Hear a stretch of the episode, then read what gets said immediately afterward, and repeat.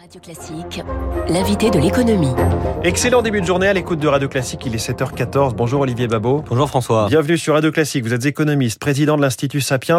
Ce sera très certainement l'un des mots qui auront émergé en cette fin d'année 2021, le métavers, cet univers virtuel dans lequel euh, veulent nous emmener des entreprises, à commencer par Facebook qui a même changé de nom pour devenir Meta. Petit exercice pédagogique d'abord Olivier, comment définiriez-vous le métavers? Le métavers, c'est tout simplement un monde virtuel, un monde parallèle qui aura probablement ses propres règles et qui sera un petit peu la version d'Internet, mais en 3D, là où Internet est aujourd'hui en 2D. Alors c'est effectivement totalement vertigineux, euh, à la fois inquiétant et, fascinant. Et je crois qu'il faut s'y intéresser. Personne, peut-être il y a quelques mois encore, n'avait entendu parler de ce concept. Euh, mais aujourd'hui, qui vient de la science-fiction, qui apparaissait même au début des années 90. Oui, exactement. Alors il y, y, a, des livres qui en parlent, et puis euh, il y a un film connu de Spielberg qui s'appelle Ready Player One que je vous conseille de, de regarder, qui, qui, est plutôt, je trouve, inquiétant, mais puisque finalement les gens vivent dans une espèce d'immense favelas dans le monde réel parce que tout le monde est investi dans le monde parallèle. C'est peut-être une des craintes qu'on peut avoir c'est que euh, on peut se poser la question dès maintenant du rapport entre la prospérité dans le monde réel et ce qui va se passer dans ce monde virtuel, mais qui s'annonce comme euh, comme une des une des nouveautés de ces des dix prochaines années. Et juste pour expliquer comment on y accède à ce monde virtuel, on, on met devant les yeux un casque de réalité virtuelle, c'est-à-dire un écran devant les yeux qui vous immerge dans un monde en 3D, comme si on était au cinéma dans un monde en 3D, mais sauf que là on en est l'acteur quand on bouge, quand on se déplace, on regarde à gauche, on regarde à droite, ça suit nos mouvements et ça s'adapte, ça nous emmène, on marche. Absolument. D'ailleurs, Facebook a déjà, vous savez, Oculus Rift, hein, c'est son, son, casque, euh, c'est en train de, de, progresser. Alors, il travaille aussi sur le toucher, la reproduction du toucher. L'idée, c'est de faire l'expérience la plus immersive. De quoi on mettrait des gants, des combinaisons Exactement, c'est des gants particuliers, c'est des combinaisons, et, et l'idée, c'est vraiment de vous donner l'impression que vous êtes ailleurs. Alors, ça vous permet bah, de faire une réunion avec des gens qui sont à 10 000 kilomètres physiquement. Ça vous permet de participer à un concert. D'ailleurs, pendant le Covid, il y a eu un concert avec 12 millions de personnes, euh, parce que ça se développe d'abord, pas seulement chez Facebook qui a, qui a expliqué que c'était son futur, hein, qui est devenu Meta, le groupe est devenu Meta, et a dit c'était le métaverse. Parce que parfois on dit métaverse parce que c'est universe, mais vous avez raison de dire métavers. En français. C'est l'univers, n'est-ce pas? Un univers après, méta, après, hein, c'est du grec.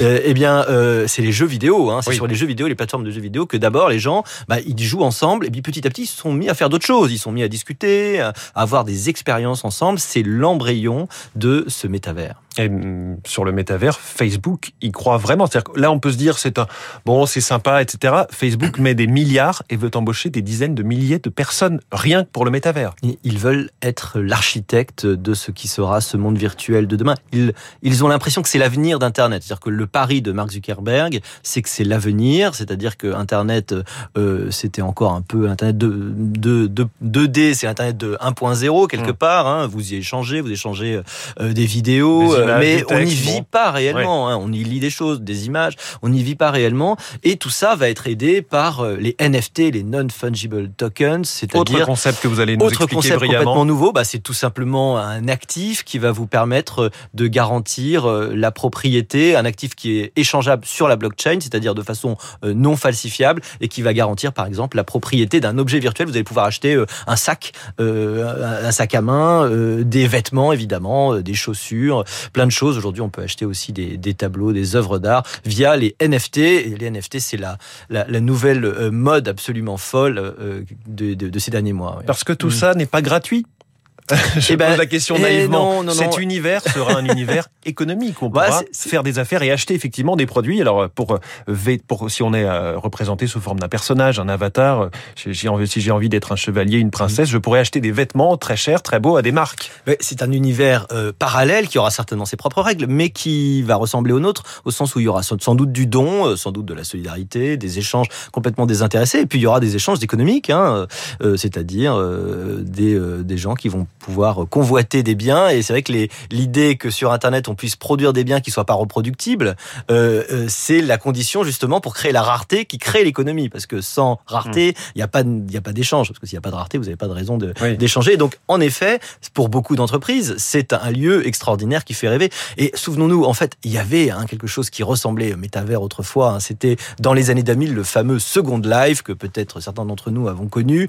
Et à l'époque, des entreprises investissaient, achetaient des endroits en se disant, mais c'est comme si on était en train d'investir dans Londres au XVIIIe siècle ou au XVIIe siècle, c'est-à-dire que c'est des choses qui vont venir, qui vont valoir extrêmement cher. Ça n'a pas marché pour le second pour le pour le pardon pour Second Life parce que la technologie probablement n'était pas mûre encore, elle n'était pas au point. C'était trop tôt. Maintenant, on n'y est pas encore complètement. Euh, c'est honnêtement, c'est pas encore terrible hein, quand on y va. Je trouve que les réunions virtuelles, etc. On est encore loin d'un truc dans lequel on a envie de passer notre vie. Mais parce que ce sera pas simplement ludique ou euh, pour consommer, ce serait aussi, on va dire, l'avenir des fameuses réunions télétravail, les, les, les réunions par Skype ou par Zoom. Ben là, on serait tous autour d'une pièce, euh, euh habillés, etc., avec le costume cravate. Mais au lieu d'avoir une grille, on va pouvoir bah, évidemment créer son propre avatar, être ce qu'on veut. Et c'est tellement trendy, c'est tellement 21e siècle ça. Hein.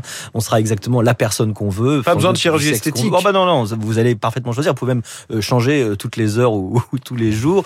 Euh, le temps, évidemment, a plus la même, la même importance et l'espace est complètement aboli. C'est un, un, monde qui va être avec ses propres règles. Alors oui, ça fait un peu peur. C'est la, hein. la, question que j'allais vous poser, Olivier Babot. Ça vous enthousiasme ou ça vous effraie, cette histoire de moi, moi, je suis très vieux jeu, ça, ça m'enthousiasme pas énormément, pour tout vous dire. Mais, je, mais vous êtes économiste. Mais non, mais j'accepte j'accepte ce qui va se faire. Vous savez, c'est un peu la loi de Gabor, tout ce qui peut se faire va se faire.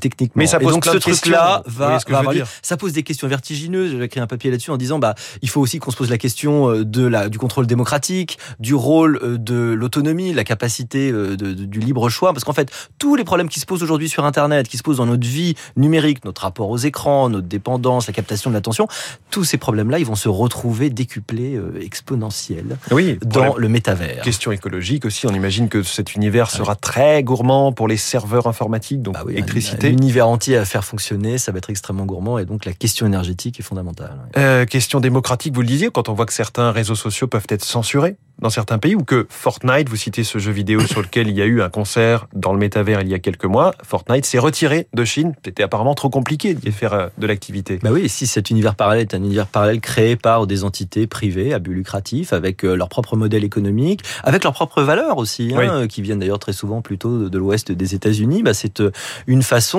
encore une fois, pour l'État d'être dépouillé, mais, mais quasiment, quasiment radicalement. C'est-à-dire que c'est un endroit parallèle où les gens vivront, qui n'auront pas les règles, qui n'auront peut-être pas nos lois, quelle va être la possibilité pour des lois locales de s'affirmer dans un monde virtuel qui, par définition, euh, n'est une paragéographie, en quelque sorte. Pour hein. beaucoup de questions qui se posent, on imagine aussi ce que ça pourrait être euh, cette humanité où chacun serait derrière son casque de réalité virtuelle, chacun chez soi, un petit peu une humanité zombie, en quelque sorte.